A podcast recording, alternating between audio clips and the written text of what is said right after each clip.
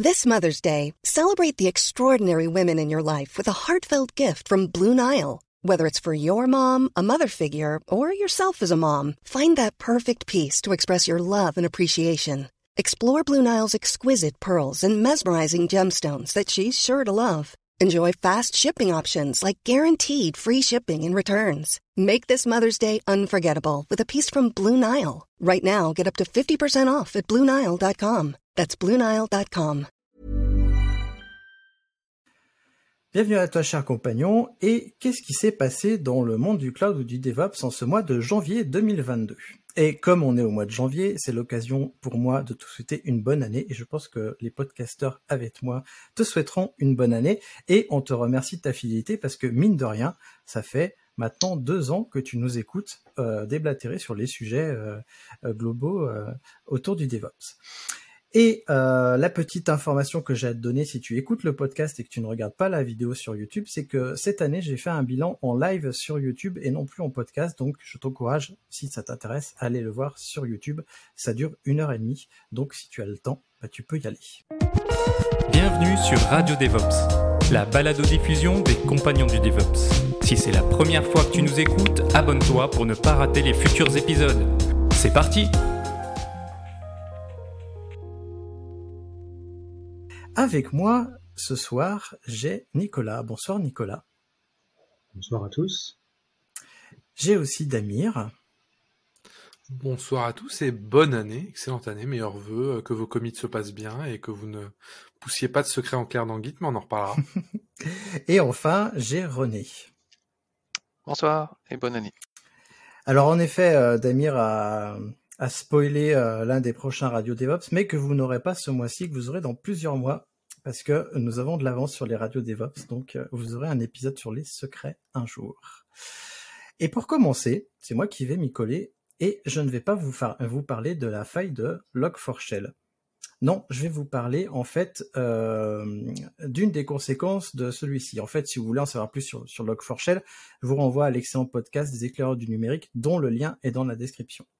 En fait, qu'est-ce qui s'est passé suite à ça? Euh, Il y a des développeurs de projets open source qui en ont eu marre finalement que les grosses boîtes, vous savez, les fameuses top 500 et autres GAFAM, utilisent leurs projets open source sans euh, donner de retour, qu'il soit monétaire, financier ou avec du code ou autre. Grosso modo, c'est ce que Marak Squire nous disait sur GitHub en novembre 2020. Alors Marak, c'est qui? Marak, c'est un mainteneur de deux bibliothèques NPM, euh, la première qui s'appelle Faker.js et l'autre qui s'appelle Color.js. En fait, sur GitHub, il a près de 900, euh, 990 dépôts de code publics et 45 sponsors, mais surtout il est suivi par 3600 personnes. Et cette semaine, en fait, il a décidé de se mettre en grève. Et son moyen d'action est assez inédit, j'ai trouvé. En fait, c'est pas lui qui se met en grève, c'est pas lui qui ne travaille plus, mais c'est ses projets qui ne fonctionnent plus. Et a priori, c'est pas le seul à faire ça, mais en tout cas, c'est de lui dont on entend le plus parler en ce moment. Certains médias, comme Le Monde, parlent justement de sabotage ou de corruption. Personnellement, j'assimile ça vraiment à de la grève parce qu'on est vraiment là face à une action proche de l'ouvrier qui refuse de prendre son poste de travail et qui donc bloque toute la chaîne de production. Alors, comment il, s'y est pris? En fait, dans Color.js, il a publié la version 1.4.44 Liberty 2 qui affiche un drapeau américain et euh, qui bloque en fait euh, le module. Il a aussi euh, sur Faker.js complètement annihilé le code, il n'y a plus rien. Et la seule chose qu'il y a, c'est un unique commit qui fait référence à Aaron, Aaron Swart, qui est un développeur emblématique qui notamment a contribué à établir Creative Commons, le RSS ou Reddit. Je vous renvoie à sa, à sa bio. Ce qu'il faut savoir, c'est que Aaron, il s'est suicidé en janvier 2013 alors qu'il n'avait que 26 ans. Bon, revenons à, nos histoires de NPM. Sur NPM, en fait, Faker.js, c'est près de 17 millions de téléchargements chaque semaine et Color.js, environ 22 millions. Ça pèse quand même assez lourd. Donc, on peut que imaginer les effets de cette grève inédite qui sont probablement considérables. Mais finalement, elles font quoi ces librairies? Alors, Faker.js, ça génère de fausses données pour les démos et probablement pour les tests, et Color.js, ça ajoute des couleurs dans les consoles JavaScript. Mais l'histoire ne s'arrête pas là. Le 6 janvier, Marak, nous apprend que GitHub a suspendu son compte. Pourtant, j'ai remarqué qu'il avait pu faire un petit commit le 7 janvier, donc le lendemain, sur ColorJS. Donc ça, on n'en sait pas plus, j'ai regardé, mais on n'en sait pas plus. D'autre part, le gestionnaire de paquets NPM est revenu en arrière sur les modifications de Marac en publiant une version antérieure et en supprimant la, la dernière version de ColorJS qui ne contient pas, en fait la version publiée sur NPM maintenant, ne contient pas le fameux code Liberty. Bon alors pour conclure, on a finalement des gens un petit peu partout dans la communauté open source qui en ont marre de soutenir les grosses boîtes avec leur code sans avoir de retour. On se souvient notamment de la licence de MongoDB qui avait changé euh, par rapport à des agissements d'une très grande boîte. Bref, il y a énormément de choses à dire sur cette news, sur la propriété intellectuelle du code, sur la possibilité des auteurs de faire ce qu'ils veulent de leur code, même s'il est libre, ou de la réaction hallucinante de GitHub qui a finalement fermé un compte. Alors justement, qu'est-ce que ça vous évoque à tous les trois? On va commencer par Damir parce que je, je sais que tu as réagi sur Twitter un petit peu. Euh, ouais, moi, c'est ça fait quand même partie des grosses actions à dire qui ont secoué euh, ce début d'année, on va dire ça comme ça. Euh, juste pour la petite information, euh, c'est un, une petite coïncidence, mais Aaron Schwartz en fait s'est suicidé le 11 janvier. On enregistre le podcast le 11 janvier, donc euh, à la date anniversaire malheureusement. Euh, du coup, euh, effectivement, d'ailleurs, si vous ne le connaissez pas, je vous invite à, vous renseigner sur la personne qui est euh, très intéressante et qui a fait beaucoup de choses de très intéressantes et qui avait une vision assez, assez, on va dire assez, comment dire, assez, bah, assez passionnante sur sur les sujets notamment de numérique et, et autres. Donc pour le coup, ça c'est un autre sujet. Mais pour en revenir au premier sujet de, de cette faille, bah ouais, la en fait, de ce que j'ai euh, de ce que j'ai compris, notamment sur euh, les conséquences que ça, a eu sur euh, ces projets-là, c'est qu'il y a beaucoup de projets en fait où, parce que je reviens un peu à l'origine avec cette faille, c'est que ça arrivait en fin d'année, donc pile pendant un peu les vacances, où de nombreux projets open source où les mainteneurs bah, partaient aussi en vacances et profiter un peu des familles, parce qu'on sait aussi qu'être mainteneur d'un projet open source, c'est un vrai taf pour les grosses bibliothèques, et c'est souvent un taf qui est, on va pas se cacher, pas très bien rémunéré, qui est très important. Ce qui fait que, bah, en pleine vacances, ils ont un peu dû faire des choses dans la panique. Ça a été un peu le bordel. Il y a eu des pressions mises par des grosses entreprises et on est revenu effectivement à cette question de financement de l'open source. Euh, ce que je trouve d'un côté euh, super intéressant parce qu'il y a une vraie question de savoir, euh, comme je disais, c'est pas la première affaire qu'il y a, mais de comment les grandes compagnies utilisent de l'open source et surtout à quel niveau. Et derrière, bah, la marge qu'elles font avec ou les choses qu'elles n'ont pas besoin de redévelopper grâce à ça, bah, au final, cette marge-là, ils la gardent pour eux en grande partie. donc c'est une vraie question qui se pose aujourd'hui, mais je pense que la vraie question derrière est plutôt comment bien lisser le financement et comment éviter que des modules en fait se retrouvent un peu, on va dire, perdus ou en tout cas très utilisés, mais pas très financés. Je dis ça pour une raison très simple, c'est qu'aujourd'hui, on va pas se mentir, même si on n'aime pas les GAFAM, je suis pas leur plus gros fan ça reste quand même des gros contributeurs financiers au monde de l'open source en général. Euh, si vous regardez la Linux Foundation, elle est en majorité banquée aujourd'hui par des compagnies comme Microsoft. Donc c'est un fait. Ils, donnent de l'argent, ils en donnent pas assez sûrement, ça on est totalement d'accord. Mais je pense a aussi un vrai problème de distribution aujourd'hui et d'identification des projets où il y a des besoins financiers. Et ça, c'est un projet qui va euh, pour moi encore euh, encore plus en, en, avant de tout ça, qui est de savoir bah, comment comment on s'occupe de savoir quel projet a besoin de, quoi et mérite entre guillemets quoi comme euh, comme retour sur investissement. Donc il y a sûrement un modèle à trouver. Euh, J'ironisais d'ailleurs, euh, comme tu disais sur Twitter, euh, sur le fait qu'on y aurait sûrement une solution. Je suis étonné que personne n'ait trouvé de solution encore à base de NFT sur les commits de projets open source, mais il est très probable que qu'il y ait une solution qui existe. Mais je pense vraiment que le cœur du problème là-dessus, c'est pas tant euh, le financement en réalité. Parce qu'on pourrait donner des millions, ça arrangerait pas spécialement le problème, c'est de les redistribuer, comment les redistribuer correctement? Je sais pas si là-dessus euh, on est tous d'accord, mais euh, pour moi c'est un, gros point qui reste problématique, parce qu'il y a énormément de petits projets au final.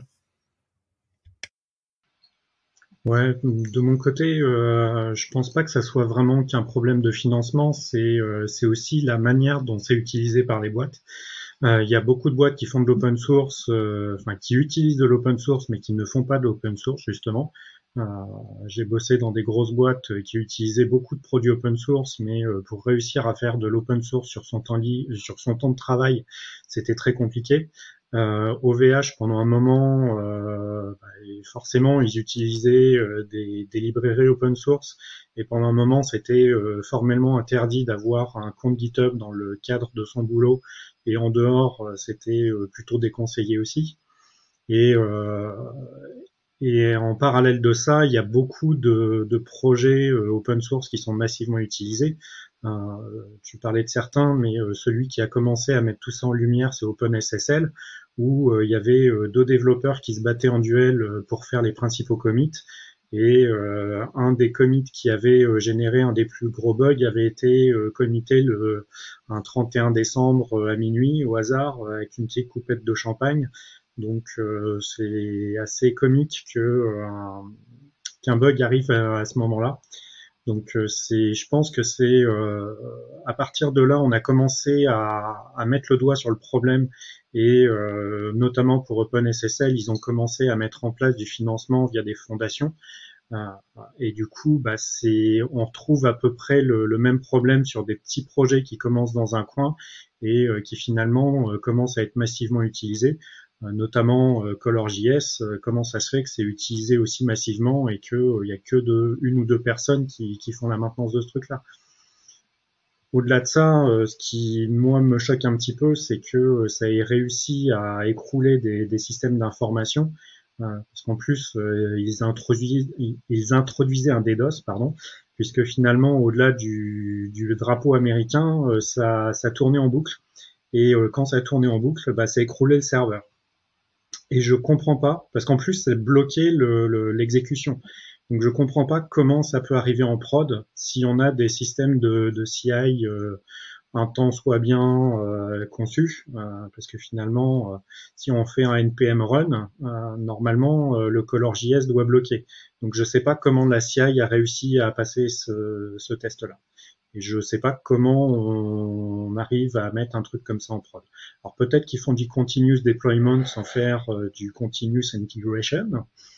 Mais bon, c'est, je pense que euh, ça soulève pas mal de problèmes euh, au-delà de, de, la contribution aussi. Et finalement, on en entend pas mal parler aussi. C'est à quel moment on met un, on utilise une librairie open source sans l'auditer alors, euh, auditer de l'open source, c'est très compliqué, mais imaginez que ça soit euh, une faille de sécurité qui a été introduite. Euh, là, c'était c'était un petit peu gentil. il a affiché un drapeau et il a fait tourner un truc en boucle. Mais s'il avait vraiment voulu être malveillant, il aurait envoyé tout, toutes les variables d'environnement qui peuvent contenir des secrets quelque part. enfin, c'est moi, ça me paraît un petit peu inquiétant au-delà de, du problème de l'open source. Et toi, euh, René, t'en penses quoi? Il y, a beaucoup de choses à dire euh, sur le sujet. Donc clairement, bah, c'est un problème identifié depuis pas mal de temps que effectivement les, contributions à l'open source euh, sont assez limitées. Pour beaucoup de contributeurs, c'est pas évident de bah, d'assumer la charge de travail sur certains projets. Après, il faut juste se rappeler que dans le principe de l'open source, pour les enfin pour les développeurs, en fait, il y a une fameuse clause qui est use at your own risk. Donc en gros, ils nous doivent rien, enfin ils doivent rien aux utilisateurs. Donc je sais qu'il y a une problématique aussi derrière de pression des utilisateurs qui ont demandé aux développeurs que les failles soient corrigées, etc. Mais dans l'absolu, les développeurs ne sont pas obligés de répondre, donc ils font souvent de leur mieux, et on peut que les féliciter pour ça. Mais voilà, il y a, y a, y a aucun contrat ou quoi que ce soit qui vis-à-vis des, utilisateurs. Et voilà, donc faut pas, faut pas oublier ça. Et, et, je pense que certains développeurs sont en droit de se mettre un peu effectivement en grève et de pas forcément répondre à toutes les sollicitations. Voilà, ça c'est peut-être un premier point. Après, oui, il y a un manque de financement. Peut-être qu'une des idées qui serait derrière, c'est que au niveau des développeurs, moi je pense qu'il y a parfois des choses qui seraient assez salutaires. C'est par exemple de visibiliser en fait pour chaque feature, chaque bug, bah, le temps que ça prend et peut-être mettre en face un prix. Je sais pas que je sais que ça s'est déjà fait sur certains projets. J'ai échangé un peu sur Twitter sur ce sujet-là. On m'a dit que c'est déjà arrivé sur certains projets, de manière à rappeler qu'en fait c'est pas pas réellement gratuit quoi. Il y a toujours quelqu'un qui fournit un effort. Et je pense que ce serait pas mal que, de visualiser un petit peu la charge de travail derrière certaines features pour, voilà, pour que les gens se rendent compte que c'est un vrai travail derrière, il y a beaucoup de boulot et que forcément c'est, les contributions sont les bienvenues. Alors, ah, je me permets, oui, je me permets de rebondir juste sur, sur ce que tu disais, ce qu'on disait. Il y a deux choses. Moi, quand je disais financement, en fait, je parlais des contributions en général qu'on contribue financièrement ou avec des devs, parce qu'il y a aussi beaucoup de, de contributions qui sont faites par euh, par des gros euh, GAFAM, hein, notamment euh, des trucs comme ces groupes, etc., qui ont été en grande partie externalisés à la base, c'était chez Google. Donc, il y a vraiment ouais, un, problème là-dessus. Et effectivement, moi, ce que je comprends pas, et comme Nicolas a dit, c'est qu'il y a un vrai problème aussi qui est mis en évidence de comment ça arrive en prod. Et la deuxième chose, c'est comment ça en arrive à mettre de la pression. Normalement, tu as quelque chose qui ne fonctionne pas. Déjà, ça aurait pas dû entrer en prod. Effectivement, la CI aurait dû dire, il y a un problème, arrête. Et euh, au-delà de ça, on aurait dû se dire, bah, on fixe les versions et on dit que ça, on prend telle version, euh, on frise la version tant qu'elle n'est pas corrigée. Donc, ait des boîtes qui soient littéralement totalement bloquées à cause de ça, ça montre aussi un problème d'organisation et de compréhension. Après, il y a un autre problématique dont, que soulevait Nicolas, qui est euh, de notamment pouvoir auditer les bibliothèques. Je pense qu'aujourd'hui, c'est humainement plus possible on a tellement de dépendances et d'interdépendances. Si vous regardez les chaînes de dépendance sur des choses comme Python, comme N, comme euh, JS, Node.js, etc., les chaînes de dépendance sont abominables. Ça prendrait des jours pour euh, analyser chacune des briques, sachant que en plus de tout ça, bah, elles évoluent entre temps. Donc c'est ouais, c'est un peu le vider un vider un puits sans fond quoi. Donc je suis même pas sûr qu'on puisse euh, considérer du coup cette option. Et on l'avait bien vu avec OpenSSL, comme tu disais, qui était un très bon exemple, qui était le premier vrai exemple de faille qui a, mis en lumière des problèmes sur l'open source, qui à l'époque, me semble, avait résulté euh, notamment par un audit de l'équipe de BSD de Scott Source qui était maintenu avec deux, il me semble, c'était des chercheurs d'ailleurs euh, en cryptographie qui faisaient OpenSSL et qui étaient assez déconnectés des bonnes pratiques de développement sur certains points. On s'est rendu compte qu'il y avait plein de problèmes en fait parce qu'il y avait personne d'autre pour vraiment contribuer dessus, pour vraiment pousser le truc, vu que c'est un sujet ultra précis. Et en fait, quand des gens ont commencé à s'y intéresser, à auditer le truc, ce qui arrive souvent quand on découvre une faille, en fait, on en découvre en chaîne, c'est ce qui est arrivé là, parce que ben, on commence à analyser ce qui a été fait. Donc pour le coup, euh, dans les cas-là, effectivement, il y a, y aussi un problème, on va dire, de ben, d'arriver à attirer des gens sur les projets, quoi. Ça, c'est un problème que vous remontiez aussi, quoi. Ouais, alors je vais euh, je vais prendre le rebond. Euh, vous parlez de faille, mais pour moi c'est pas une faille. Hein. Et c'est ni un code malicieux, c'est vraiment euh, pour moi c'est la grève du programme informatique et, et c'est à mon avis un nouveau moyen d'action qui va arriver parce que finalement nous quand on est développeur ou administrateur système, on peut faire grève, on peut arrêter de travailler, mais par contre le code qu'on a produit lui il continue. Et là pour le coup, il s'agit de librairie libre dont le propriétaire du code, donc euh, Marac, a décidé en fait d'arrêter euh, que ces euh, que ces librairies fonctionnent. Alors en effet, il y avait il y avait des boucles infinies, etc. dedans. Donc là, par contre, c'est aux utilisateurs de ces librairies-là de faire attention. En effet, en fixant euh, en épinglant euh, nominativement les versions. Je pense qu'en fait, et je sais pas si vous connaissez bien Node, mais euh, quand on gère les paquets Node, on peut, comme pour les paquets Python d'ailleurs, on peut dire à partir de cette version-là ou cette version-là exactement. Et je pense que beaucoup font à partir de cette version-là, mais ne fixent pas explicitement la version. Euh, ça, c'est un truc que je commence à faire énormément parce que j'ai remarqué qu'il y avait beaucoup de problèmes justement quand on buildait des applications euh, avec euh, des versions minimum et pas des versions fixées. Tu as aussi beaucoup de... Je rebondis vite fait là-dessus. Tu as euh, pas mal de systèmes de gestion de versions. C'est Poetry en Python et Bundler en Ruby, où en fait, tu définis un ensemble de règles pour dire euh, je veux telle librairie dans telle version, telle librairie entre telle et telle version, etc. Et tu fais un je mets à jour mes dépendances, il va récupérer toutes les versions les plus à jour, tu lances tes tests, euh, si tout va bien, il va te générer un fichier de lock et ce qui fait que euh, ton, toutes tes librairies vont toujours être exactement dans ces versions-là, que ça soit en développement, en production, etc. Et je pense que ça, c'est une bonne pratique, euh, et c'est peut-être ce qui manque à l'environnement NPM en l'occurrence, parce que finalement, euh, là, le, problème qu'il y a eu, peut-être que les, les, gens qui utilisaient ColorJS n'avaient pas conscience que c'était utilisé, donc ils pouvaient pas fixer cette version-là. Non, dans, comme...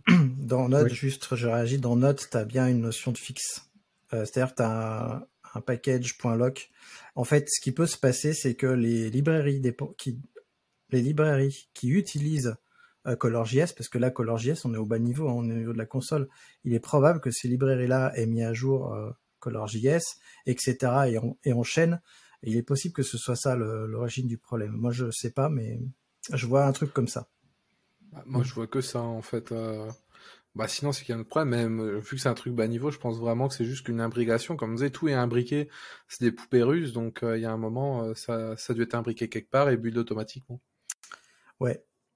Après, moi, ce qui m'intéresse aussi, c'est la notion justement de quand on est développeur, comment est-ce qu'on peut faire valoir son, son point de vue, parce que finalement, faire grève déjà. Alors en France, parmi les techs, c'est très très mal vu, et peut-être que c'est quelque chose qu'on doit qu'on doit reprendre. Comment est-ce qu'on peut interagir sur le monde? Ça, c'est des sujets qui m'intéressent. On va pas les traiter là, mais, mais euh, en tout cas, ça a fait réfléchir ce genre d'action. Moi, je trouve ça intéressant, même si les impacts sont importants. Mais comme je le dis, les impacts sont côté utilisateur. Et là, on vient de donner des pistes pour que les utilisateurs se fassent pas avoir. Et sur le financement euh, du libre, justement, euh, je vais pas embrayer dessus parce que j'ai envie moi de faire une émission libre antenne dessus sur le financement du libre et de l'open source au troisième trimestre. Donc là, je vais faire un appel à, nos auditeurs et auditrices. Si vous faites partie d'une boîte euh, qui vit du logiciel libre et que vous voulez en discuter, eh ben, contactez-moi sur Twitter ou LinkedIn parce que du coup, euh, j'aurai besoin de co-animateurs et co-animatrices. Et évidemment, comme ce sera une libre antenne, toutes les personnes qui passeront dans le live pourront parler et discuter. Et là, j'aimerais qu'on aborde euh, vraiment les pistes de financement, que ce soit au niveau des fondations, que ce soit au niveau, euh, on peut imaginer de la redistribution au niveau des États. Il y a des des initiatives comme Open Collective, je ne sais pas si vous connaissez, qui font de la redistribution aussi. il y a plein de pistes euh, mais par contre, on parle beaucoup de dons, et moi je pense qu'il y a probablement autre chose que les dons pour faire vivre l'open source. Et comme on l'a dit, je pense que le plus gros manque reste en termes de petites mains ou de personnes qui participent et contribuent à ces logiciels-là. Est-ce que vous voyez une autre chose à dire sur le sujet? Après, euh, après, on peut peut-être juste dire que en tout cas, euh, ça a fait beaucoup bouger les choses. Euh, après, on peut discuter si c'était la meilleure manière de faire bouger les choses. C'est vrai que là, il y a beaucoup d'acteurs qui ont été touchés. Et peut-être qu'il y avait moyen de faire ça de manière un peu plus soft, au moins dans un premier temps. Je sais pas. Quel est votre avis là-dessus? Voilà, moi je sais que j'aurais peut-être pas forcément à sa place, j'aurais pas forcément euh, fait ça. Bah, Marac avait dit il y a déjà plus d'un an qu'il voulait plus travailler euh, sur ce genre de choses comme ça. Euh, ça a été euh, repris sur Y Combinator. Donc, c'est d'abord il y a eu une discussion et après il y a eu l'action un an plus tard. Donc après, bon, je je sais pas comment faire. Moi, je trouve que c'est une c'est une piste intéressante. Je sais pas si toutes tous les projets doivent faire ça. Euh, après, pour faire bouger les choses, je sais pas quelles ont les possibilités des projets open source en fait. Bah après, c'est un peu plus compliqué qu'avec une entreprise. Une entreprise, tu fais grève, tu impactes euh, un patron qui, dans ses KPI, voit globalement que la production ralentit ou est coupée, donc il perd de l'argent. Euh, là, sur l'open source, c'est beaucoup plus dur à quantifier, c'est beaucoup plus dur à gérer. Je pense que le questionnement là-dessus est, est, bien plus euh, tricky que ce qu'on voudrait croire. Et il y a sûrement des, des moyens d'être efficace ou euh, de faire remonter des besoins ou des choses comme ça, mais c'est sûr que c'est plus compliqué que, que, ça. Je suis après, je suis assez d'accord que je trouve que l'action est un peu, euh, un peu, on va dire euh, très direct, quoi. On va, on va dire ça comme ça. Ah, moi, je pense qu'il pouvait juste simplement s'arrêter de contribuer. Je sais pas. Ça n'aura pas eu le même impact probablement, mais émettre une bannière en disant ben je contribue plus parce que c'est plus possible. voilà, faut que je dégage du temps et pour dégager du temps, il faut que j'ai du financement. Tu vas expliquer. Là, ça me paraît un peu, un peu brutal et. C'est encore une fois, c'est ce qu'il avait fait il y a un an en fait. Après, je, moi, j'en reviens sur la propriété intellectuelle du code, même si le code est libre, qu'on peut l'utiliser, on peut le forquer, etc. Marak reste le propriétaire euh, du code qu'il a produit. Donc, s'il a envie de l'enlever, il l'enlève. C'est ce qu'il a fait pour euh, pour l'un de ces deux projets. Pour l'autre, il a fait autre chose. Euh, ça, c'est des sujets qui, à mon avis, sont pas encore très bien pensés.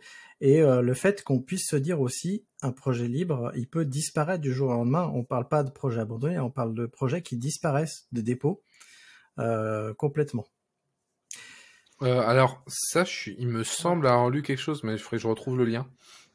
Il me semble qu'il y a justement des sécurités là-dessus pour garder euh, notamment une copie si jamais la personne remove un tag ou remove bah, carrément son projet pour éviter que ça pète tous les dépendances en chaîne.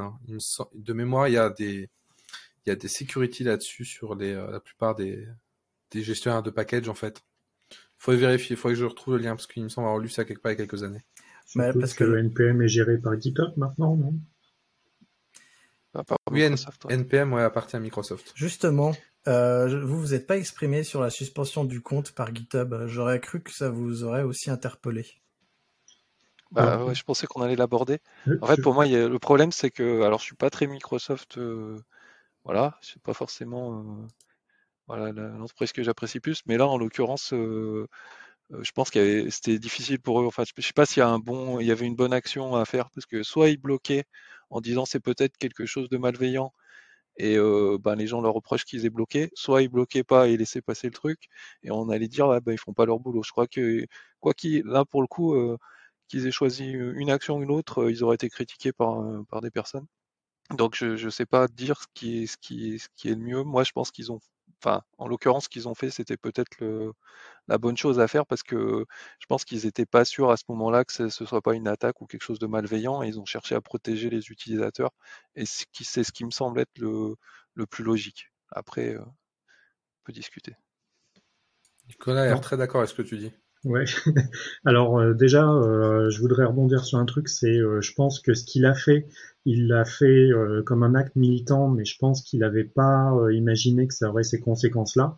Parce que comme c'était un truc pour faire juste de la console, il a dû s'imaginer, ouais, bah ça va casser de la CI. et puis ça va pas se retrouver en prod. Donc je pense qu'il faut pas le l'imaginer comme une personne malveillante. je pense qu'il s'attendait pas à ce que ça parte en prod et à ce que ça bloque autant de systèmes. Après, euh, de là à bloquer son compte GitHub, je trouve que ça a été euh, démesuré. Je ne sais pas si ça vient du fait que ça soit euh, Microsoft ou juste GitHub. je pense que ce qu'ils auraient simplement dû faire, c'était, j'imagine qu'il doit y avoir des administrateurs NPM qui suppriment la version qui posait problème et qui l'empêchent de republier une autre librairie, mais laisser son accès à GitHub et son code source disponible.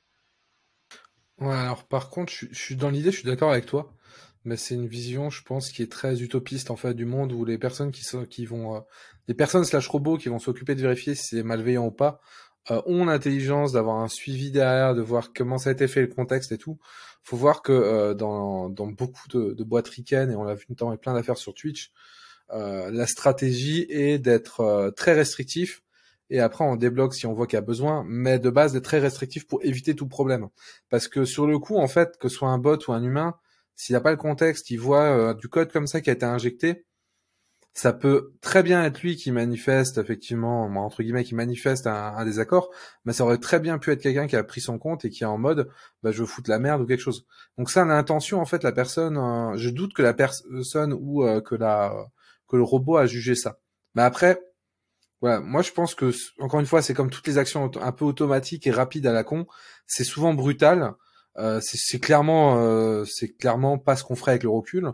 Mais euh, là, je pense que dans leur cas, euh, j'ai du mal vraiment à critiquer cette action parce que déjà Microsoft et GitHub ont fait bien pire que ça. Mais euh, surtout parce que ça se, pour moi, ça se défend honnêtement. Surtout qu'ils l'ont débloqué un de mémoire dès qu'il a dit que c'était pas un hack et qu'il avait encore son compte. Il me semble qu'ils l'ont débloqué. Donc moi, ça me paraît cohérent avec la stratégie très US de se dire quand il y a un problème, on banne, on bloque et on verra après. Ouais. En fait, c'est ce que je voulais dire. C'est pas forcément un acte malveillant, y compris le fait d'avoir bloqué son compte. Ah oui, d'accord. Oui, je pense, euh, en effet, j'ai pensé au fait que GitHub ait bloqué euh, ce compte-là en, soupçonnant qu'il y avait un truc. Après, euh, les commits sont, appartiennent quand même à Marak, a priori. GitHub a supprimé l'accès à Git avec mot de passe et maintenant on peut passer que par des clés SSH. Donc moi, je, du coup, j'encourage les gens à signer leurs commits maintenant pour bien prouver que c'est vous et pour éviter de vous faire piquer. bon, faudrait vous faire piquer votre clé euh, privée SSH avec votre passphrase, parce que vous mettez évidemment une passphrase sous vos clés SSH quand vous committez. Euh, mais en plus, signez vos commits, comme ça, euh, vous pourrez dire, eh non, c'est moi, j'ai bien fait ça en connaissance de cause. ben, je pense qu'on a fait le tour du sujet. Et ben justement, vu qu'on parlait de financement, ben René va nous parler de financement d'un projet.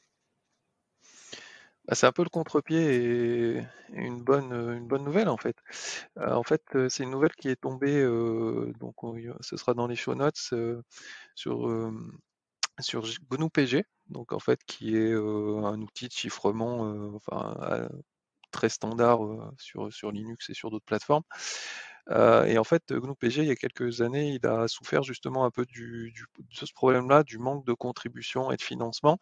Et bon, c'est quand même un outil majeur utilisé par beaucoup de personnes et ça a été très compliqué. Et donc cette nouvelle qui est sur le site, enfin relayée par le site linuxfr.org, euh, nous apprend que, que GNU-PG est devenu économiquement viable et n'a plus besoin de dons. Donc c'est plutôt une bonne, nouvelle. Et ils ont donc arrêté la campagne de dons. Ils sont même prêts à rembourser certains contributeurs qui ont donné récemment. Donc il y, a une société en fait qui, s'est montée et qui a été créée par, on va dire, un des, fondateurs, du projet, et donc qui a trouvé un business model pour faire fonctionner en fait GNU-PG. Et c'est aussi lié aussi un peu au contexte, on va dire, économique et des besoins chiffrement en Allemagne. En fait, donc GNU-PG a été validé pour un certain niveau de, confidentialité au niveau du gouvernement allemand pour échanger des documents. Je rentre pas trop dans le détail, mais c'est bien beaucoup, sera beaucoup mieux expliqué dans la note que je vous encourage à aller voir. Et, donc, en fait, ce qui se passe, c'est que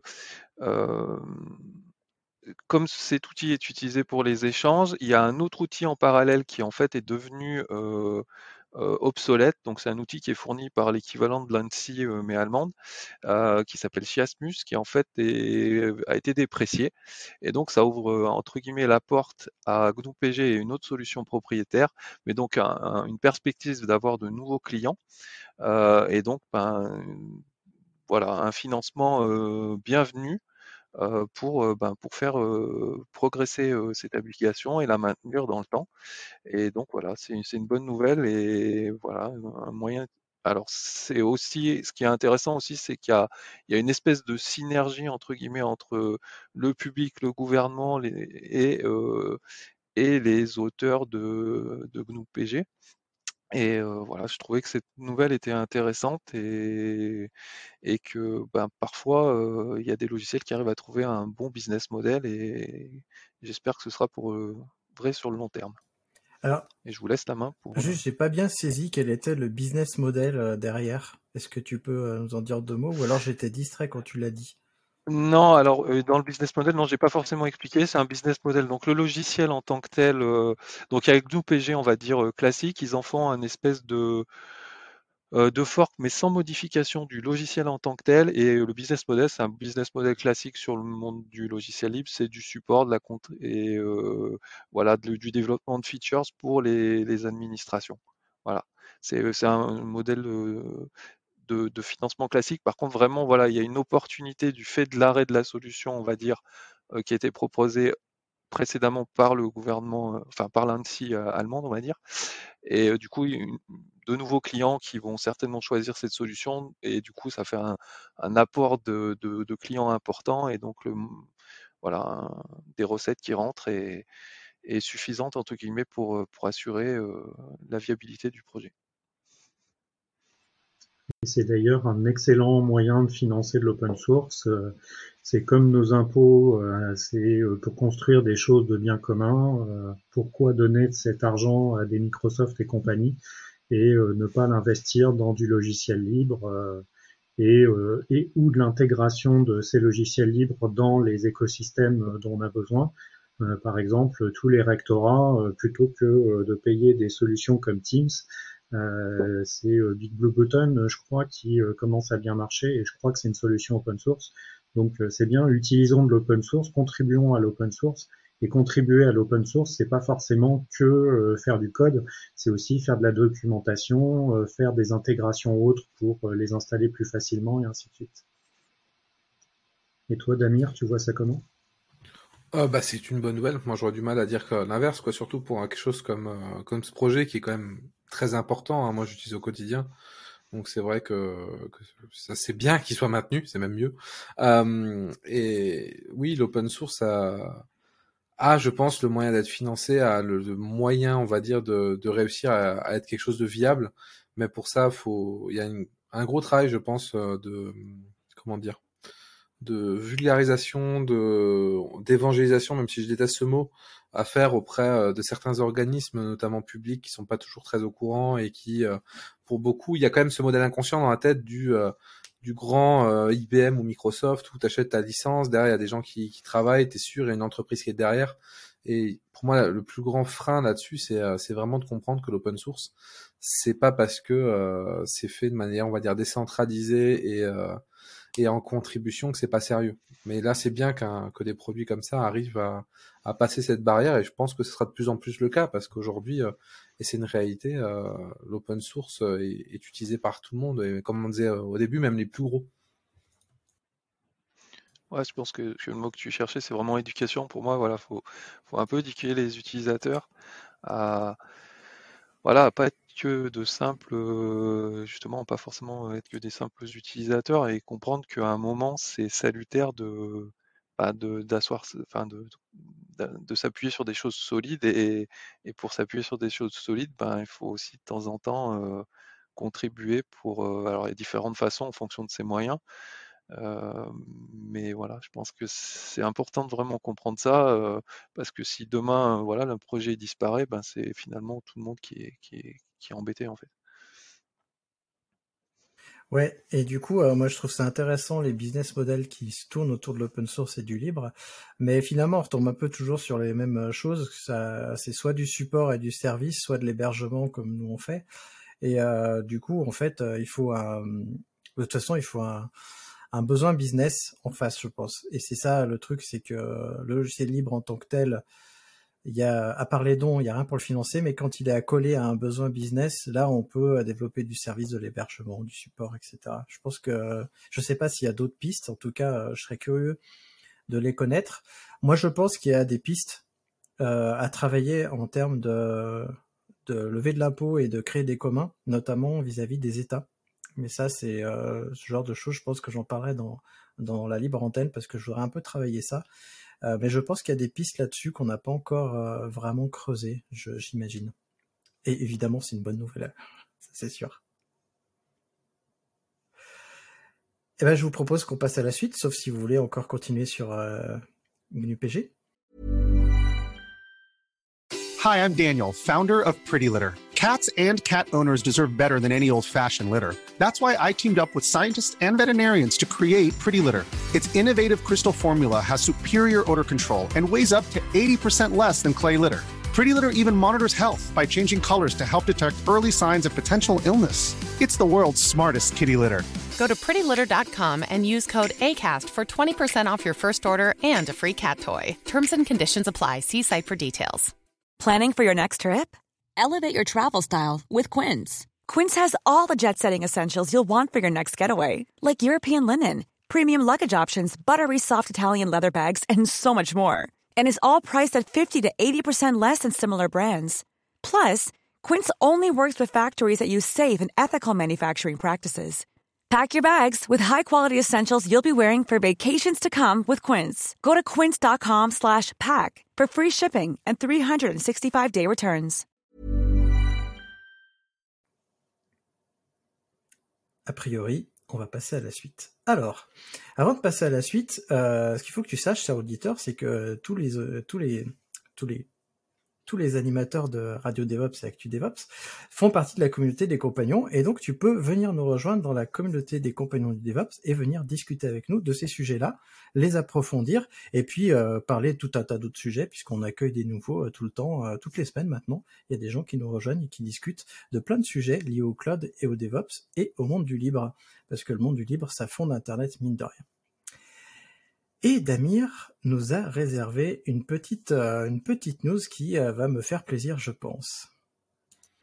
Mais effectivement, on va parler d'un sujet que tu adores et, je sais que que tu aimes, euh, aimes en parler pendant des heures. On va parler du fameux Health Data Hub de Microsoft qui a été signé avec Microsoft. Donc, je vais faire un peu de, remise en contexte sur tout ça parce que vous avez peut-être pas suivi l'histoire. Donc, il y a quelques temps, non, il y a quelques années même, il me semble, il y a eu euh, la mise en place d'un projet euh, du coup euh, sur la structure publique, notamment au niveau du coup du ministère de la Santé, de centraliser toutes les données. Donc, ce qui est une action assez assez classique, on va dire. Dans, en termes d'industrie informatique ces dernières années, on va pouvoir, on va essayer de rassembler toutes ces données dans un centre de données à part pour faire du traitement dessus, pour essayer d'en tirer de avec de l'intelligence possiblement euh, du coup des, euh, des, données, des tendances et des choses comme ça. Donc faire de la statistique, etc. Donc pour ça, il faut d'abord bah, regrouper toutes les données qui sont souvent un peu éparpillées à gauche, à droite. Donc le gouvernement a annoncé un projet ambitieux qui était de faire ça, euh, en tout cas au niveau de, la partie santé. Donc du coup, ils ont lancé ce projet il y a, il quelques temps et assez rapidement, ça s'est ça s'est terminé avec la décision de partir sur le cloud Azure de Microsoft, donc la solution data de, de chez nos amis de chez Microsoft, si j'ose dire, pour le coup, ça a déjà fait pas mal parler parce que il y avait euh, l'histoire bien sûr de la confidentialité, de la souveraineté euh, qui avait été mis euh, mis en avant. Je vais pas m'étendre non plus trop là-dessus, mais il y a eu des, points qui ont été soulevés. Il y a eu beaucoup de discussions, mais le choix avait été fait. Mais Azure ayant ayant toutes les certifications, notamment à HSDS, il me semble, pour être la certification d'hébergeur données de santé, ça posait pas de problème, on va dire légal à la conclusion du contrat. Euh, il restait globalement plus grand chose à, avoir, mais il restait quand même d'avoir notamment un agrément de la CNIL. Et euh, agrément, cette demande d'agrémentation a été euh, mis en pause pour l'instant, donc elle a été retirée euh, de la part euh, du coup du, du, ministère, ce qui fait que pour l'instant le projet est tout simplement mis en pause. Alors est-ce que ça veut dire que c'est la fin de ce mm, projet? Euh, je ne pense pas, et ça n'a pas l'air d'être le cas. C'est plus, faut plus voir ça comme une pause qui a un changement de stratégie. Et on va pas se mentir, dans quelques mois, il y a aussi un événement assez important au niveau de la politique française qu'on appelle les élections. Donc, euh, clairement, vu le contexte, vu que ça a déjà soulevé pas mal de de de, de, de d'opposition. Euh, le projet est mis en pause pour l'instant. Et il y a aussi autre chose qui est arrivé entre temps, en fait, depuis euh, ces décisions-là, c'est qu'il y a eu la stratégie euh, cloud du gouvernement qui a été dévoilée, stratégie qui mise notamment sur des solutions hybrides, le temps de monter des géants du cloud. Et pour le coup, on pourrait aussi voir ça comme une manière de temporiser, possiblement attendre l'arrivée euh, de services comme Blue euh, ou des choses comme ça qui seraient du coup du cloud de type Azure ou AWS ou euh, GCP, mais hébergés chez des acteurs français. Donc je pense qu'il y a, sûrement une double idée qui est de patienter avant que ces offres soient disponibles pour dire on est hébergé sur des serveurs français. Et il y a aussi des serveurs hébergés en France par des entreprises françaises. On construit pas de serveurs. Et du coup, il y a une deuxième chose qui est bien sûr les élections. On veut éviter de créer euh, trop de, polémiques, on va dire. Mais en tout cas, c'est une news assez intéressante, mais il faut vraiment avoir en tête que le projet n'est pas stoppé, il est juste mis en pause pour le coup. Donc du coup, qu'est-ce que vous en pensez de cette décision? Toi, Christophe, qui adore ce sujet, qu'est-ce que tu penses? Eh ben c'est euh, bien parce que ça va nous permettre de nous poser de nous poser des questions sur où est-ce qu'on héberge nos données de santé euh, de manière si on pousse un petit peu nos données euh, régaliennes, euh, la santé, la défense, etc. Encore que la défense est pas touchée par ce genre de choses parce que j'ai appris qu'il y avait vraiment une séparation et pour le coup c'est vraiment hébergé par euh, par l'État moi, ce qui, avant l'émission, et genre deux heures avant l'émission, je, suis tombé sur un article de la revue du, digital dont je voulais en parler justement parce que ta news me fait vraiment penser à ça. C'est le Data Lake, euh, donc le Data Lake for Nuclear. C'est un projet euh, français. C'est euh, comment est-ce qu'on va collecter les données qui sont en théorie euh, qui sont pas utilisées. On va collecter des données comme des vidéos, la télémétrie, des données brutes ou, euh, ou des données qui sont renseignées manuellement dans toutes les centrales nucléaires, et on va les envoyer dans ce data lake. Il s'avère que euh, pour ce data lake a été choisi le cloud Azure. Et euh, du coup, ça me, fait écho, ce, genre de choses, parce que on parlait de santé, là on parle de nucléaire, qui sont quand même deux fournisseurs de données assez sensibles, et moi je me pose quand même réellement des questions là-dessus. Et donc j'espère que le Data Lake for Nuclear va suivre la même piste, euh, même si a priori euh, c'est pas encore gagné puisque ça vient juste d'être annoncé.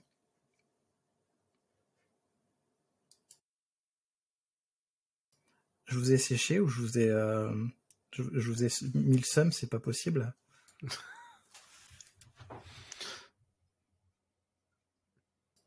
Allez Nicolas. Non, bah, c'est effectivement, euh, c'est, ça avait fait pas mal de bruit. Euh, de manière globale, euh, pour tout ce qui est euh, données de privées euh, européennes, que ça soit mis sur des plateformes américaines, euh, moi, ça me hérisse toujours les poils. Après, la problématique, c'est aussi la stabilité des alternatives européennes. Vos... Bon, alors du coup, l'argument tient plus si on met ça chez Microsoft, euh, parce qu'Azure, euh, visiblement, la stabilité, c'est pas vraiment leur fort. Mais euh, par contre, quand pour avoir essayé OVH et AWS, bah c'est, il y en a un qui est pas cher mais qui se casse souvent la gueule, et il y en a un qui est plus cher mais dont la fiabilité est pas vraiment à remettre en cause. je reste quand même un partisan d'OVH, mais quand tu te retrouves avec ton serveur qui est par terre euh, et qui refuse de démarrer et que euh, tu te retrouves avec un pricing un petit peu bizarre, ça, ça me fait toujours un petit peu grincer des dents. Euh, après, il y a, y a, un autre truc à prendre en compte, c'est euh, quand tu mets des données comme ça euh, sur des, des, clouds américains, de plus en plus de boîtes qui ont des données sensibles à héberger vont chiffrer les données. Donc finalement, les, les, données qui sont stockées sont chiffrés et sont inutilisables si on n'a pas la, la, clé de déchiffrement. Et euh, pour ceux qui sont vraiment intelligents, ils s'arrangent pour euh, que les clés de chiffrement-déchiffrement ne soient pas au même endroit, donc euh, soient indéchiffrables par euh, ces, ces clouds américains mais euh, c'est Octave Klaba qui, qui avait réagi par rapport à ce Health Data Hub et disait bah oui on est moins performant, bah oui on est moins bien, oui on a moins de, de fonctionnalités, on n'a peut-être pas autant d'intelligence artificielle et ainsi de suite, mais d'un autre côté si vous mettez toujours ça chez nos concurrents, vous continuez à les alimenter eux et nous bah on peut pas faire évoluer nos produits, venez chez nous, euh, hébergez vos données chez nous, euh, venez discuter avec nous de ce dont vous avez besoin. Euh, une fois que vous aurez mis euh, tout votre data hub euh, chez nous, bah, on aura peut-être les moyens de euh, développer toutes les choses dont vous avez besoin. Donc en fait, c'est toute la problématique de, du cloud européen, c'est que on est en retard, mais si on est en retard, c'est parce que on met tout aux US et tant qu'on va tout mettre aux US, ben on va creuser encore un peu plus le, fossé et du coup on n'arrivera jamais à les rattraper. Donc euh, si vous avez des données euh, à héberger, euh, essayez de regarder plutôt des alternatives au moins européennes. Bon, je pense qu'en France, on n'a vraiment pas à rougir par rapport aux autres pays. Donc OVH, Scaleway sont des alternatives vraiment intéressantes. Regardez si ça tombe, ça, peut largement suffire pour ce que vous voulez faire et, euh, ils ont la capacité de grossir. Euh, si vous savez euh, correctement monter une infra, vous avez vraiment pas besoin d'AWS. Et comme c'est moins cher, bah, vous prenez deux fois plus de machines pour avoir deux fois plus de dispo. Après, c'est moins cher, mais tu as plus de trucs à redévelopper derrière. Non, mais je suis d'accord qu'il y, y, a un vrai problème, c'est qu'il faut qu'on investisse sur. Mais après, là, je, je dérive un peu sur la souveraineté du cloud. Mais on a un vrai souci, c'est que a, on a quand même un gros retard, il faut l'avouer. Euh, et je parle pas que niveau technique, hein, je parle aussi niveau commerce, je parle aussi niveau certification, je parle aussi à plein de niveaux. On a vraiment du retard. Euh, et pour le coup, je travaille sur du cloud français. Je vois rien que pour avoir une certif type ISO 27001, vous éliminez 99% des clouds français parce qu'ils vous fournissent pas les métriques de base ou euh, les logs d'audit de base. Donc euh, déjà là-dessus, vous bloquez beaucoup de boîtes. Mais euh, l'idée derrière, et c'est vrai que c'est un problème, c'est qu'il va falloir qu'on investisse moment sur nos solutions, on va dire souveraines. Mais il faut aussi qu'on soit conscient qu'on a du retard et que bah, ça va nous coûter beaucoup plus cher au départ. Parce que là, typiquement, quand vous allez chez du Microsoft, quand j'ai chez du Amazon, même du Google avec du BigQuery, des choses, BigQuery, des choses comme ça, bah, vous avez des solutions sur étagère, en fait. Vous lancez votre data lake, vous donnez les paramètres, euh, il va créer votre data lake, il va s'occuper de le scale, de le renonder, etc. Euh, faut bien avoir conscience que, ouais, nous, quand on va devoir le faire, si vous voulez le faire sur OVH ou autre, c'est faisable, mais ça va vous demander beaucoup plus de temps. Donc, le, ce qu'on gagne, en fait, avec le coût des serveurs, on va le perdre euh, en partie, en tout cas, à ce niveau-là. Et euh, ce qui est tout à fait normal, en fait. Ce qui a de la valeur dans le cloud, c'est le logiciel, même si on dit c'est que la machine de quelqu'un d'autre. Au final, quand on dit c'est que la machine de quelqu'un d'autre, c'est, vrai, c'est faux. Parce qu'on nommait toute cette partie software qui est le cœur aujourd'hui du cloud. Et pour le coup, euh, après, c'est des questions de souveraineté, encore une fois il y a vraiment cette idée où à un moment on va devoir investir en interne. Et encore une fois, le, choix du gouvernement avec l'histoire de Blue, de ça, même si je suis pas d'accord avec, il y a peut-être aussi un monde où c'est juste une phase de transition et c'est pour temporiser le temps qu'on arrive à monter des choses, à développer des choses, que c'est pas instantané. Mais après, je connais pas leur intention derrière. Mais dans un monde idéal, c'est peut-être ça, c'est peut-être le cas. Je défends personne parce que je peux pas les blairer, hein. mais euh, que ce soit bien clair. Mais euh, là-dessus, euh, j'essaie de garder espoir en tout cas. Et du coup, pour le coup, c'est euh, plutôt que de mettre ton argent dans euh, une solution tout intégrée, est-ce que ça serait pas plus intéressant de euh, payer des gens à intégrer des, des, solutions? Parce que finalement, leur data lake, leur BigQuery, machin, etc., il y a peut-être des solutions qui existent déjà, probablement en open source en plus, qui pourraient être installées en France ou en Europe. La vraie notion derrière, c'est la notion de risque. C'est qu'aujourd'hui, c'est très dur. Et ça, ça pour, pour le coup, je l'ai vu chez beaucoup de clients euh, où on se dit, bah, on préfère prendre du cloud parce que euh, en fait, si demain on doit monter une équipe pour refaire tout à zéro, euh, on n'est pas sûr de les trouver. Et si on les trouve, on n'est même pas sûr de mener le projet à bout. Il y en a, au bout, il y en a qui vont partir, etc. Donc euh, il y, a, y, a, un gros problème là-dessus. J'ai écrit un article en ce moment sur la souveraineté, j'essaie de, de, remettre au propre ces idées. Mais on a un, gros problème qu'on peut pas réinventer la roue à chaque fois. Et le cloud est là pour là. Et est là pour ça. Là, je pense vraiment que ce qu'on a besoin, et là on part sur des considérations plus politiques, c'est un plan d'investissement, on va dire, à, long terme sur, euh, sur nos acteurs parce que euh, quand tu es une entreprise euh, lambda, tu peux pas te permettre de prendre un si gros risque alors que tu as des solutions beaucoup moins risquées. 99% du temps, les employeurs, ils vont pas prendre ce risque. Oui, mais alors j'aimerais interagir sur un truc, c'est que là, on parle des services managés. Or, il, s'avère que déjà les services managés ne représentent pas l'intégralité du cloud et que, a priori, grosso modo, 80% des besoins, c'est de la VM. C'est de la machine et pas que du service managé. C'est-à-dire qu'en gros, on a 80% des besoins qui sont pas euh, qui sont pas spécifiquement euh, dont on n'a pas besoin spécifiquement d'aller sur ce genre de cloud. Moi, il y a un truc en effet que que je trouve qu'on fait pas assez en Europe, c'est la commande publique et le développement du logiciel libre, parce que mine de rien, je fais, je fais un parallèle avec euh, euh comment elle s'appelle la boîte de, de Elon Musk qui envoie des gens dans l'espace? SpaceX. SpaceX. Voilà, SpaceX est gavé de, de, de fonds, euh, de fonds publics américains et donc c'est devenu un fleuron en l'espace du moins de 10 ans. Euh, les géants du cloud, ils ont grosso modo 15, 20 ans grand max. Donc c'est pas un retard si, important que ça euh, à l'échelle humaine. Hein, je veux dire, 15 ans c'est pas non plus énorme. Mais par contre, en effet, on a des besoins de financement. Et ces boîtes-là, ont des besoins de chiffre d'affaires. Et si on n'investit pas dans nos boîtes avec du financement public, comment est-ce qu'elles vont arriver à capter du chiffre d'affaires? Parce que justement, comme on dit, elles sont pas à niveau. Donc là, en fait, euh, c'est le serpent qui se mord la queue. Et pourtant, en France, Dieu sait qu'on sait faire parce que on a quand même financé des centrales nucléaires, le TGV et tout un tas de choses et de grands projets comme ça pourraient très bien financer euh, notre euh, comment dire notre notre innovation dans le cloud et avoir une euh, un vrai truc différenciant, surtout que on a des, des initiatives comme BetaGouv qui sont vraiment super et qui font un travail génial. Et moi, je trouve que ce genre d'initiative devrait être encore développé. Et, et accessoirement, je pense qu'il y a une troisième voie entre le data center public, parce que moi j'ai travaillé dans, pour la caisse primaire d'assurance maladie dans les data centers publics, mais gérés par des sociétés privées mais de service public, c'est-à-dire qu'il y avait un seul euh, client, c'était la caisse primaire d'assurance maladie, et les sociétés privées type OVH, etc. On peut avoir, euh, et ça j'y réfléchi depuis longtemps, des coopératives de citoyens ou des sociétés coopératives d'intérêt collectif, des SKIC, qui sont justement des hébergeurs qu'on pourrait monter de zéro, injecter des financements et que ces personnes-là travaillent avec des acteurs privés pour, pour gérer, prendre de la connaissance sur la gestion du cloud. Enfin, il y a plein de trucs à imaginer. Hein. C'est, il y, a, il y, a, vraiment plein de sujets. On n'est pas bloqué, je pense, en tout cas en Europe, on peut faire appel à la coopération. Je vais essayer on n'est pas blo... on n'est pas bloqué, mais je pense que là, ce qu'on a besoin aussi, c'est aussi un peu de temps pour développer des solutions qui fonctionnent. Parce qu'au-delà du budget, même si l'open source aide, même si euh, on a des commandes publiques, il va nous falloir du temps. Et j'ai l'impression qu'on a du mal à accepter, pour aussi peut-être un calendrier politique, il y a peut-être d'autres considérations à prendre en compte, mais on a du mal à accepter qu'aujourd'hui, ben, un plan, il doit se prévoir euh, sur 10 ans, il doit pas se prévoir sur 3 ans.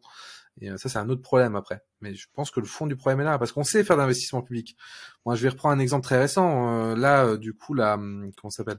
La gendarmerie sont, ils étaient signés, je crois que chez Mitsubishi à une époque, ils avaient quitté Renault, et ils sont en train de repartir sur de l'Alpine, qui est des voitures construites en France.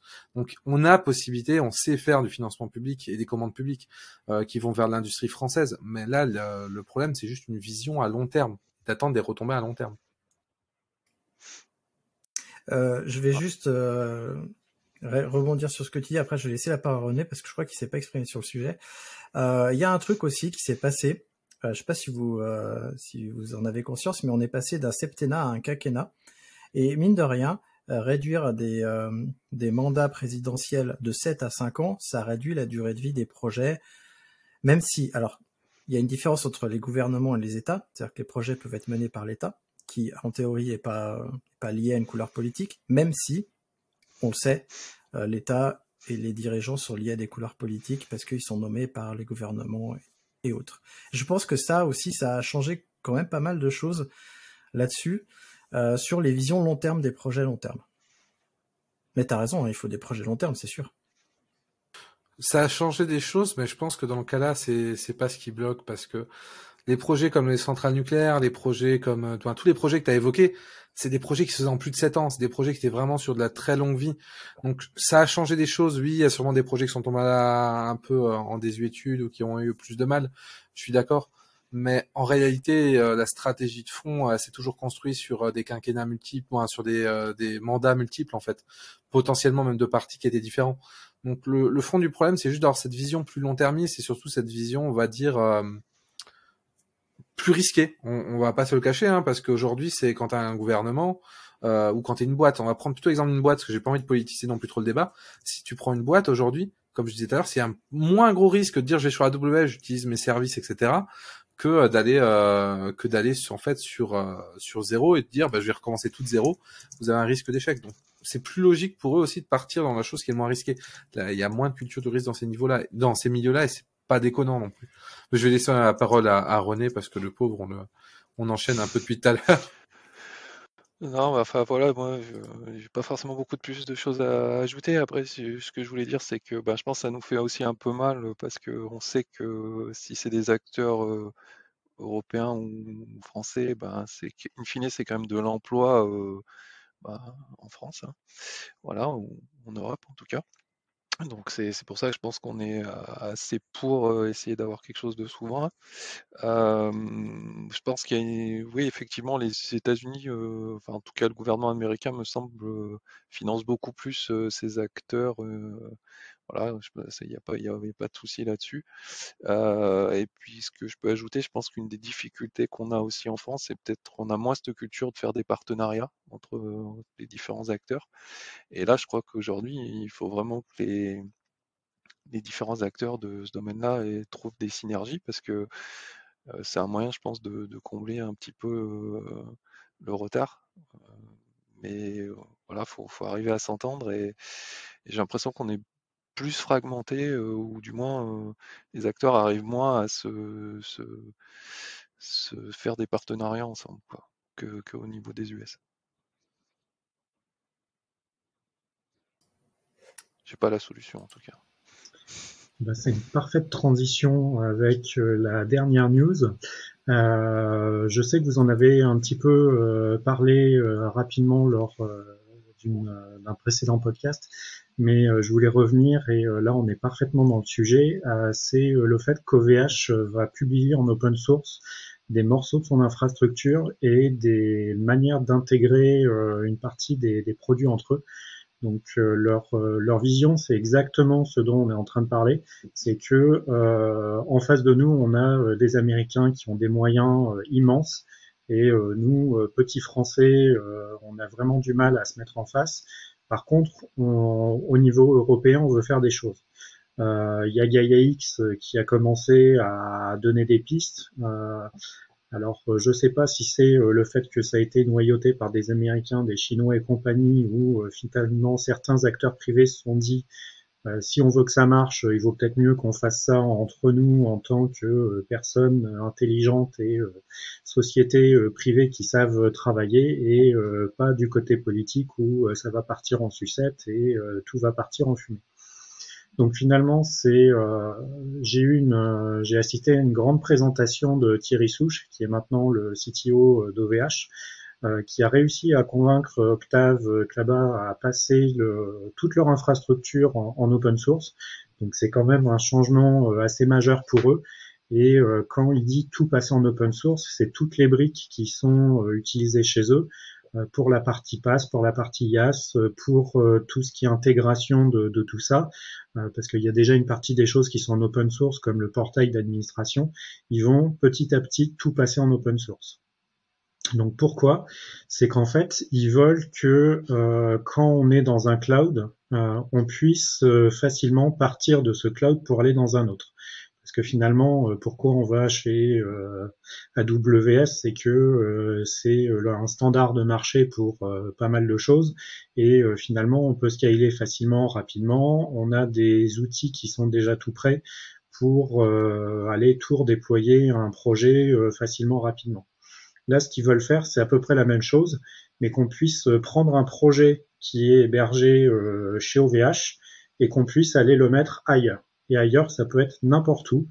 Euh, il y a même des Américains qui pourraient reprendre la solution et l'intégrer chez eux, mais euh, un acteur, un opérateur allemand peut très bien euh, prendre leur solution, l'intégrer, l'installer de la même manière, et finalement, le projet qui tourne chez OVH, on le récupère, on va le mettre en Allemagne.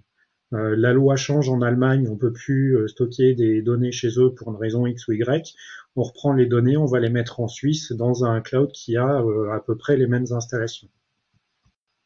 Et ils veulent construire ça un petit peu comme de l'OpenStack avec des espèces de briques de Lego qui vont s'enchevêtrer les unes aux autres. Et finalement, chaque provider pourra déployer chaque morceau de la solution. Donc soit déployer l'intégralité, soit en déployer seulement une partie, soit euh, rajouter des, briques à lui qu'il pourra mettre en open source et que du coup OVH euh, pourra installer de son côté. Donc je pense que c'est vraiment un changement majeur dans le, dans le monde de l'IT qui va arriver parce que euh, un opérateur comme ça qui met tout en open source, c'est, ça va être un boulot énorme pour eux et ça va être un, un, truc vraiment intéressant pour nous parce que en tant qu'utilisateur d'une petite boîte, moi, dans ma boîte, euh, je suis seul administrateur système, je vais clairement pas redéployer un OVH euh, dans ma boîte. Par contre, euh, une boîte comme EDF, peut-être qu'ils aimeraient bien avoir une partie de, cloud privé. Pourquoi pas prendre la solution d'OVH, avoir son cloud privé, et quand ils ont plus de suffisamment de ressources en interne, ou alors OVH est moins cher, et puis c'est pas problématique de mettre des données chez eux, bah, ils peuvent avoir deux clouds entièrement compatibles et donc, euh, bah, le fichier Terraform qui marche dans leur cloud va marcher chez OVH et vice versa. Euh, et puis, euh, donc, on peut le faire en privé. et puis voilà, bah, c'est déjà pas mal de choses que j'ai racontées. Je ne sais pas si vous aviez vu tout ça et est-ce que ça évoque chez vous, Christophe? Alors moi je je connaissais pas les détails là derrière, mais c'est assez intéressant. Après, alors c'est super intéressant parce que dans une optique multi-cloud, un peu compatible et interopérable, du coup, je vois vraiment l'intérêt. Euh, après, je me pose la question de savoir, euh, parce que le, business du libre, enfin, quand tu mets du libre dans ta société, le cœur de ton business, en règle générale, tu le libères pas, tu libères les briques sous-jacentes. Est-ce que là, OVH va tout libérer? Et dans ce cas-là, ça va, ça va être quoi leur plus-value, à part évidemment la manière dont ils gèrent, ils gèrent leur infrastructure physique? Ça va être quoi leur plus-value? Je, m'inquiète un petit peu là-dessus Euh, bon, je pense qu'ils ont quand même réfléchi, hein, c'est des grosses boîtes, OVH Cloud. Donc je sais pas trop. En tout cas, euh, l'interopérabilité promise, euh, moi je, dis oui. Je dis oui. Et puis pourquoi pas en effet après du multi-cloud avec d'autres briques un peu plus propriétaires ou autres. Je pense que quand tu es OVH, tu peux te permettre de tout mettre en open source parce que de toute façon, tes, tes clients sont déjà chez toi. Donc, Ouais. Ouais, il y, a quand même un truc. Euh, ben, ça. Je vais, si je voudrais troll, je dirais c'était un, c'est un peu OpenStack en fait euh, dans le principe. Euh, si je voudrais être un petit peu taquin, euh, mais au-delà de ça, en fait, c'est un peu, euh, on va dire, c'est un peu aussi une manière, je pense, de s'aligner sur euh, ce que font AWS, GCP, tout ça, avec les parties qui sont possibles à mettre dans le cloud privé. Parce que sinon, si c'est pour ce qui est la portabilité par rapport, non mais ils n'avaient pas d'offre qu'on puisse auto-héberger en privé.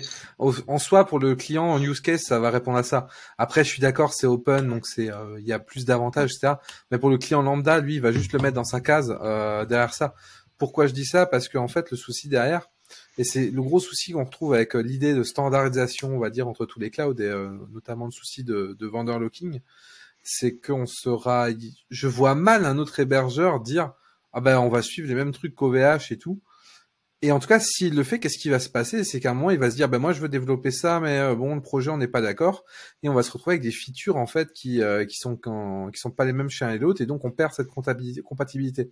Et si on y réfléchit bien, et c'est là où, où je vais revenir sur mon premier point, et c'est très marrant, c'est qu'à la base, OVH, ils ont pris OpenStack, et comme OpenStack, en fait, eux, ils voulaient le faire évoluer d'une certaine manière, ils ont forqué un peu des choses, et ils ont fini par euh, avoir une grosse partie qui est même plus compatible avec OpenStack.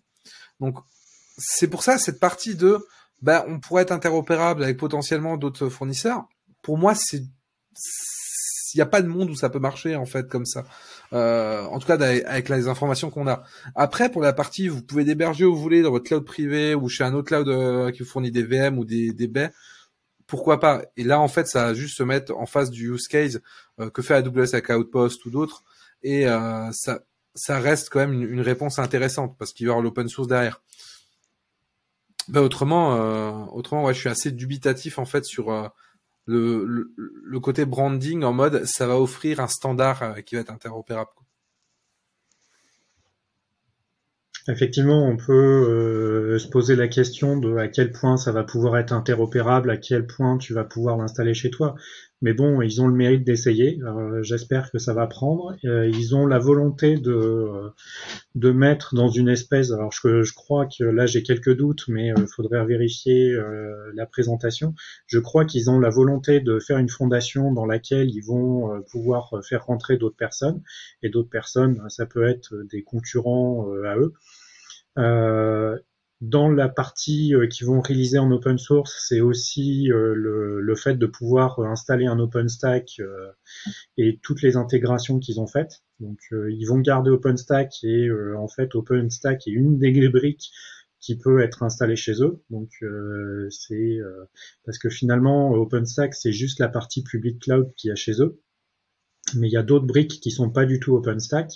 Il y a certaines briques euh, qui utilisent de l'OpenStack euh, derrière, par exemple les bases de données managées, euh, je crois qu'aujourd'hui elles sont toutes sur de l'OpenStack. Euh, et, et, par contre, il y a certaines briques qui ne fonctionnaient pas avec OpenStack, notamment toute la partie IAM. ils ont essayé Keystone avec, en essayant de mettre leurs millions de comptes dessus, et en fait, ça tenait pas. Donc, du coup, ils ont cherché à développer ça par eux-mêmes, et finalement, ils ont racheté une boîte. Alors, je crois que c'est une boîte allemande ou je sais plus. Enfin bref, ils ont racheté une boîte et ils, sont en train de mettre en open source la, solution euh, qu'ils ont, euh, qu'ils viennent de racheter. Donc, euh, je pense que euh, c'est vraiment à surveiller de près parce qu'il y a certains composants qui pourront être utilisés de manière autonome. Et après, est-ce que on sera capable d'installer un OVH concurrent en une semaine? Je pense que non. Est-ce qu'on sera capable de les concurrencer au niveau prix? Je pense que non. Euh, mais euh, je pense que ça va euh, apporter pour certaines grosses boîtes qui voudront ça chez elles, ils pourront avoir du cloud privé avec un niveau de fonctionnalité beaucoup plus important que ce qu'on pourrait avoir avec juste de l'OpenStack. Je tiens juste à préciser, je dis pas que ça va pas marcher. Je dis juste que pour moi, la vision, elle va plus Moi, pour moi, ouais, on va partir là-dessus. C'est des grosses boîtes qui veulent euh, héberger une partie ou faire du cloud hybride qui vont l'utiliser, comme AWS Outpost, encore une fois, GCP, je sais plus comment ça s'appelle, etc. Mais euh, dans, je pense pas que, que derrière d'autres euh, d'autres concurrents entre guillemets vont l'implémenter. Ce qu'il y a, c'est qu'il faut regarder les alternatives que tu as aujourd'hui. Euh, finalement, bah, tu as de l'OpenStack, tu as euh, Anthos pour euh, Google et puis celui d'AWS dont tu parlais que je connaissais pas, Outpost. Euh, je sais pas combien ça coûte, je sais pas comment ça s'installe, mais a priori Anthos c'est c'est il faut un sacré budget. Donc en gros, tu vas pas installer ça dans ta PME. mais si tu regardes les alternatives qui existent, bah, il y en a pas tant que ça. Et euh, si tu regardes OpenStack, euh, globalement, c'est que la partie compute. Alors je dis que la partie compute pour simplifier, parce qu'il y a le réseau, le stockage, mais euh, t'as pas les t'as pas les bases de données, t'as pas euh, la partie IAM vraiment poussée. Il manque plein de trucs pour avoir un équivalent d'AWS. Ah oui, non, mais ça, je dis pas le contraire. Je dis juste que le, vrai problème dans les trucs là, c'est que si jamais un concurrent l'utilisait, en fait, il y a un moment où il est pas, il sera pas d'accord et ça va faire comme beaucoup de projets open source. Quand t'es pas d'accord, ça va finir par un fork et chacun part de son côté. Peut-être. Oui, alors je pense que tu devais parler de Boy DRM qui avait été racheté par OVH. Et si c'est ça, on en, a parlé en effet euh, dans un Actu DevOps dont je vous mets le lien en description. René, euh, c'est quoi ton, ton avis là-dessus?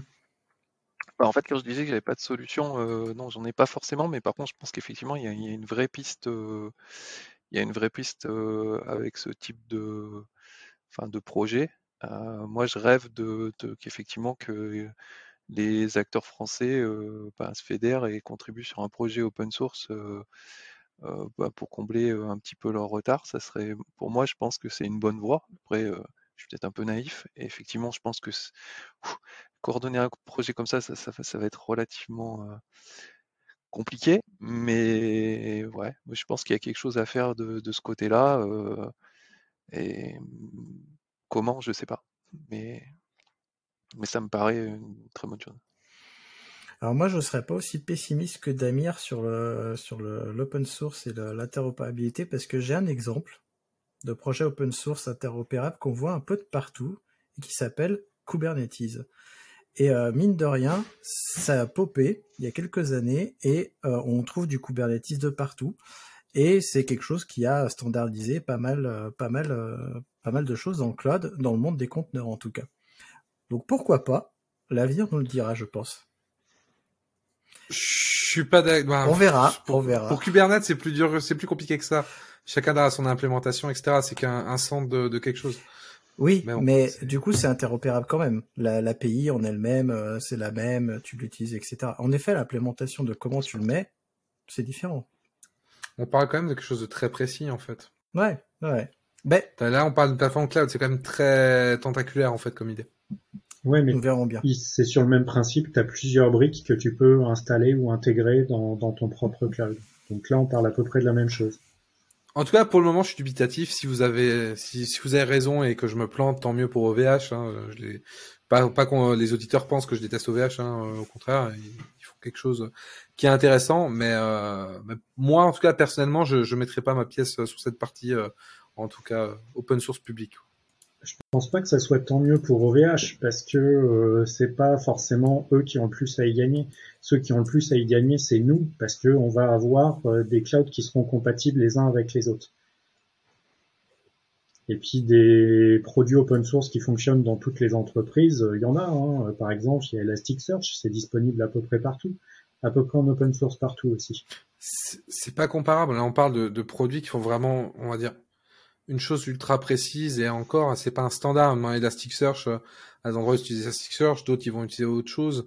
C'est euh, des, des, produits, mais t'as as, différents choix. différents choix. c'est vraiment la partie. J'y crois pas que demain on va choisir un cloud provider euh, et qu'il aura euh, la même API que, que son voisin, etc. Ils se sont tous mis d'accord. C'est le côté un peu magique là. J'y crois pas.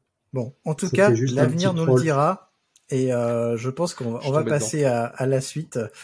Euh, puisque on a une, une, rubrique maintenant euh, pratiquement dans chaque épisode, c'est les petits outils de Actu DevOps. Euh, et René nous a encore dégoté euh, des petits outils. Allez René, c'est à toi. Ah, c'est gentil. Euh, alors, ouais, deux, deux petits outils euh, pour cette fois. Donc, euh, un qui peut, alors, euh, qui peut servir en fait en alternative à la commande time. Donc, time souvent c'est un, petit outil pour euh, euh, lancer un programme et voir entre guillemets combien de temps il a pris et avec éventuellement le l'idée de combien ça a pris de temps processeur, de temps user, pardon, enfin au niveau processeur de type user, de type système, etc. Et donc là, il y a un outil qui est très pratique qui s'appelle Hyperfine, qui est un outil pour faire un petit peu la même chose, mais avec en plus une notion de bench, entre guillemets. Donc on peut comparer par exemple deux programmes, le temps d'exécution de chacun des programmes, pour voir ben, la différence. Donc c'est très utile par exemple pour, pour faire la différence entre ben, une implémentation avec un algorithme A et une implémentation avec un algorithme B et voir lequel des deux est le plus efficace. Et c'est un petit outil qui paye pas de mine, mais qui est bien foutu et, qui, peut être très utile. Voilà, je ne sais pas si vous le connaissiez et si vous voulez ajouter des choses dessus. Alors, je ne connaissais pas cet outil-là. euh, Je n'ai rien à ajouter dessus à part qu'il faut qu'on l'essaye comme d'habitude. Voilà, donc je, vous conseille de jeter un petit coup d'œil. Et après, mon deuxième outil, alors je suis désolé, il est un petit peu euh, hors sujet par rapport à notre podcast et au DevOps, mais c'est voilà, il se trouve que ben, j'ai changé de poste il n'y a pas très longtemps et j'ai des contacts avec euh, des gens outre-Atlantique. Et euh, c'est toujours un petit peu pénible de, de, de trouver euh, pour les réunions ou des choses comme ça, pour différents calls, de trouver les, les- les- on va dire les heures correspondantes euh, avec le décalage. Et euh, alors il y a plein de sites qui font ça, mais voilà, il y a un petit outil qui a été fait par quelqu'un qui s'appelle Armin Renacher. Donc Armin Renacher, c'est juste quand même pour, pour le présenter un petit peu, c'est la personne qui a écrit le framework Flask en Python donc un framework web, enfin voilà, assez minimaliste entre guillemets, si on compare à du Django par exemple. Donc il est connu pour ça et c'est quelqu'un qui travaille pour une boîte qui s'appelle Sentry. Sentry, juste pour en dire deux mots, c'est une, c'est une boîte qui permet de faire du, voilà, de, de qui donne des intégrations pour différents langages et en cas de, on va dire, de problèmes, de euh, etc., remonte vulgairement, je vais dire, la stack trace vers un, système centralisé sur, euh, sur le net, de manière ensuite à pouvoir analyser les causes de crash et donc trouver, euh, pouvoir débugger plus facilement. Une entreprise a solution qui est assez sympathique. Euh, et donc ce- cette personne, euh, je pense qu'il avait, voilà, ça, ça- il avait aussi un peu des problèmes pour euh, euh, définir quand est-ce qu'il faut faire ses conf calls et il a créé un petit outil qui s'appelle When. Et bah, c'est un outil tout bête, mais en simple command line, on peut savoir trouver facilement, dire ouais, donne-moi la conf call, enfin donne-moi le temps, quelle heure il sera demain, par exemple, à 16 heures à San Francisco et à Tokyo. Voilà, donc avec une syntaxe un petit peu un petit peu à, apprendre, mais assez facile à retenir. Voilà, un petit outil très pratique pour, euh, savoir quand, faire ces, appels avec les gens à l'étranger, si vous avez besoin. Ça, pour le coup, ça va m'intéresser parce que j'ai souvent ce problème-là. Non, je moi, je travaille en équipe, on n'est pas sur le même fuseau horaire, n'est pas dans le même pays dans tous les cas. Et euh, du coup, c'est un, le genre de petit outil qui est assez pratique. Je pense que ça peut aussi après euh, ben, s'intégrer pour faire euh, voilà pour en faire des choses euh, dans des scripts, des choses comme ça. ça c'est assez pas voilà. Pas, pas, un outil très complexe, mais, mais, mais qui a le mérite d'exister. J'ai aussi souvent le problème où un utilisateur me dit j'ai une erreur à telle heure. Alors maintenant, je mets tous mes serveurs en UTC, comme ça, c'est plus facile pour reconvertir après dans l'autre sens. Mais euh, du coup, pour tous mes utilisateurs français, c'est euh, j'ai eu un problème à 14 heures. Alors, il faut que j'ajoute ou que j'enlève combien d'heures. Bah, du coup, merci parce que ça va me faire gagner pas mal de temps. Bon, Voilà, donc les, les liens seront dans, seront, seront dans les, les notes du, du, du podcast. tout à fait. En description euh, de l'épisode de podcast, de euh, la vidéo YouTube ou euh, dans le dans le blog, parce que chaque euh, chaque podcast et vidéo YouTube a un article de blog sur le site de l'Hydra. On met tout dedans. Parfois c'est assez long. Euh, donc, euh, donc allez chercher, allez gratter, parce que je sais que tout le monde ne lit pas l'intégralité des descriptions, mais on documente quand même pas mal de choses. D'ailleurs, en parlant de documenter, on m'a demandé il y a pas longtemps si on pouvait réutiliser euh, bah, mes vidéos, les vidéos du podcast, et donc euh, j'en profite pour rappeler à nos chers auditeurs et auditrices que tous nos podcasts et toutes les vidéos qui sont sur la chaîne YouTube sont en Creative Commons, donc en licence libre. Vous pouvez les utiliser, les partager, etc., etc., etc. Bref, la licence est dans le lien de la description. Il suffit juste de nous créditer et puis nous envoyer un petit mot pour nous dire Hey, j'ai utilisé votre épisode de podcast et c'était bien cool. Donc euh, nous sommes arrivés à la fin de cette émission encore fort longue et euh, je vais euh, laisser à mes trois co-animateurs le plaisir de conclure et moi je vous dis à très bientôt pour un nouveau podcast et je laisse la parole à Nicolas pour le mot de la fin. L'open source c'est bien, mangez-en. Damir, est-ce que tu as un mot de la fin aussi? Ah, si vous voulez prendre une bonne résolution, ça peut être intéressant d'essayer de, contribuer à un petit projet open source vous y intéresser ou euh, à la documentation ou même faire un petit don euh, tous les mois. Ça peut être, c'est toujours une bonne chose. Et enfin, René, tu as le mot de la fin de la fin. Eh ben, je vais faire dans le classique pour pas trop allonger le podcast. Donc, euh, ben, j'espère que cet épisode vous aura intéressé. N'hésitez pas à faire vos retours sur le forum. Et à bientôt, j'espère. Merci d'avoir écouté Radio DevOps. N'oublie pas de noter l'épisode, plus la note sera élevée et plus il sera mis en avant dans les applications. Tu peux aussi le partager, ça nous aidera à le diffuser et à rendre le mouvement plus visible. Si tu as envie de discuter du mouvement, alors rejoins-nous dans la communauté des compagnons du DevOps. A bientôt La balado-diffusion des compagnons du DevOps est produite par l'Hydra.